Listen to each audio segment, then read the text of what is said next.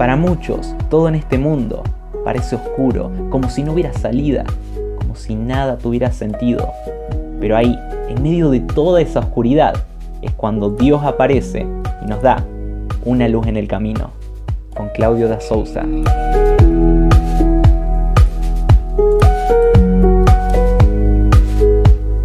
¿Qué tal? Una vez más te doy la bienvenida en Una luz en el camino para tratar o para seguir tratando en este segundo mensaje, micro mensaje, el tema de poder enfrentar la debilidad o la inmadurez producida por, por esos eh, mandamientos legalistas que a veces encontramos en medio de, del lugar donde estamos, en medio de nuestra iglesia, en medio de nuestro ministerio.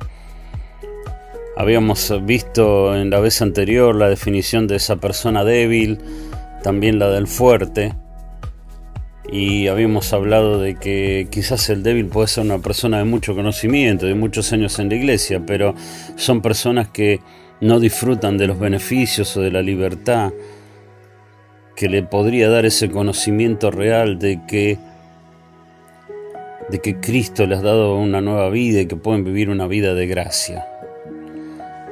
El Señor Jesucristo también se encontró con personas así, por supuesto, y nosotros también los podemos identificar claramente en los evangelios. Son aquellos fariseos que se enfrentaron durante todo su ministerio, eh, mientras Él estuvo aquí en la tierra. Si abrimos la palabra de Dios en Lucas capítulo 11, del versículo 37 al 42 podemos leer del Señor Jesús. Y dice, tan pronto terminó de hablar Jesús, un fariseo le rogó que comiera con él, y entrando en la casa se sentó a la mesa. El fariseo, cuando le vio, se extrañó de que no se hubiera lavado antes de comer, pero el Señor le dijo, Vosotros los fariseos limpiáis lo de fuera del vaso y del plato, pero por dentro estáis llenos de rapacidad y de maldad. Necios, el que hizo lo de fuera, ¿no hizo también lo de dentro? Dad limosna de lo que tenéis y entonces todo será limpio. Pero hay de vosotros, fariseos, que diezmáis la menta, la ruda y toda hortaliza, y pasáis por alto la justicia y el amor de Dios. Esto os era necesario saber, necesario hacer, sin dejar de hacer aquello. Y Cristo está enseñando acá. Cristo está enseñando de que la espiritualidad no, no radica en ritos y vestimentas, en vestimentas externas. Eh, que la espiritualidad no, no pasaba por ahí. Y, y, bueno, ¿y por qué enseñó esto? Bueno, en primer lugar porque, porque Dios rechaza la apariencia externa. ¿Se acuerdan? cuando David es ungido como rey de Israel, en 1 Samuel capítulo 16, 7, dice que David fue ungido como rey, pero luego de que pasaran todos sus hermanos antes de él. Y, y cada vez que pasaban delante de Samuel, Samuel escuchaba la voz de Dios que decía, no, este no es. Es más, cuando, cuando llegaron los primeros, ¿no? El primer hermano, Samuel mira y dice, realmente aquí está el próximo, el próximo rey de Israel. Pero Dios le dice algo muy claro a Samuel, le dice, no te fijes en su parecer, porque yo lo desecho. Porque Jehová no mira lo que mira el hombre, pues el hombre mira lo que está delante de sus ojos, pero Jehová mira el corazón. Sabes, este Dios está mirando tu corazón.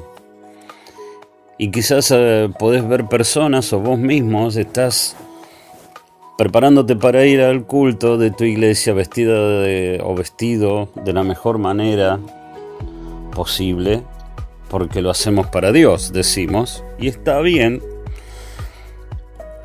pero quizás tu corazón está lejos, lejos de Él, y es solo un rito, es solo una rutina.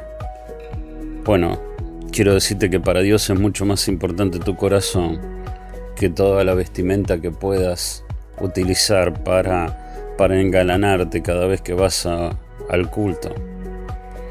Ahora, en segundo lugar, hay otra cosa importante es que no debemos priorizar nuestra, nuestra apariencia externa eh, menospreciando la interna. Cuando uno lee Juan capítulo 7, del versículo 21 al 24, lo ve a Jesús diciendo, una obra hice, todos maravilláis. Por cierto, Moisés os dio la circuncisión, no porque sea de Moisés, sino de los padres. Y en el día de reposo circuncidáis al hombre. Si recibe el hombre la circuncisión en el día de reposo para que la ley de Moisés no sea quebrantada. ¿Por qué os enojáis conmigo porque en el día de reposo sané completamente un hombre? No juzguéis según las apariencias, sino con justo juicio.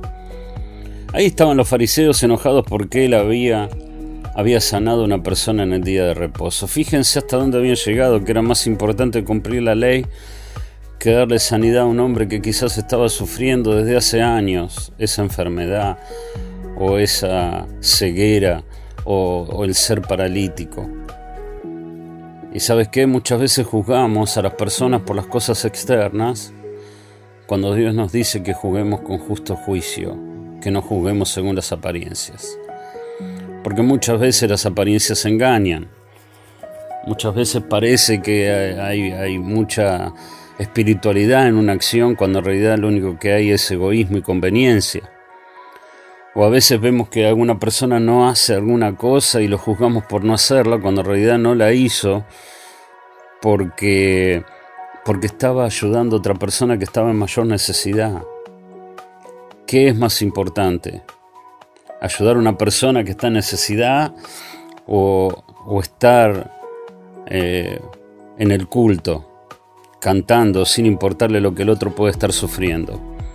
Y yo sé que hay a veces este, que eh, las necesidades se pueden solucionar en otro horario y está bien, pero también hay algunas veces donde, donde ciertas cosas ocurren en algunos horarios donde sí o sí es imprescindible solucionar ese problema en ese momento.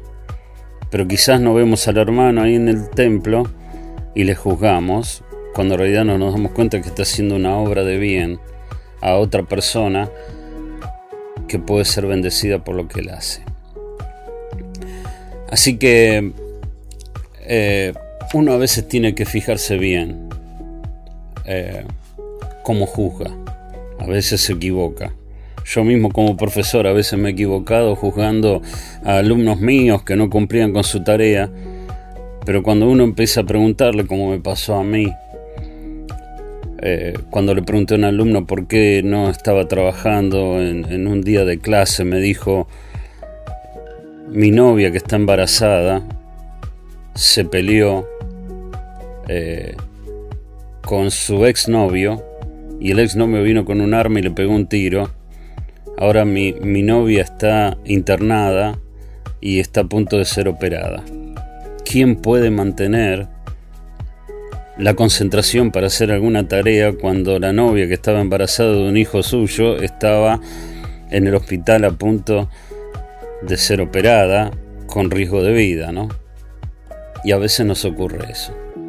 En tercer lugar, lo que le quiero decir es que Jesús rechazó o no le dio la prioridad a la apariencia externa porque cuidar solo la apariencia externa nos aleja de Dios.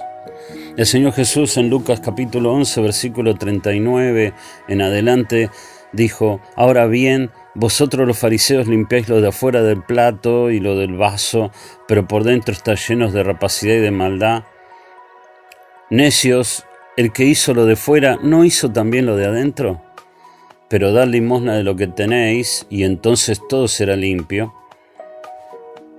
Dice más adelante, escribas y fariseos hipócritas, que sois como los sepulcros que no se ven, y los hombres que andan encima no lo saben.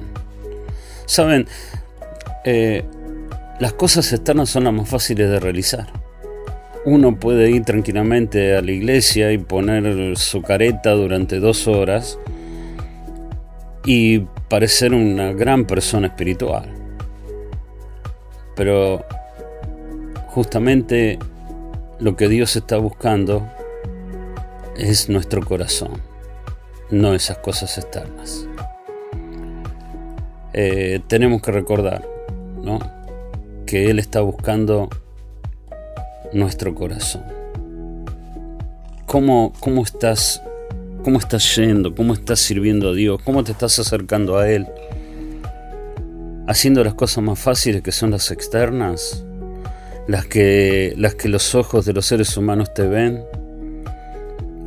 ¿O aquellas cosas que ven los ojos de Dios?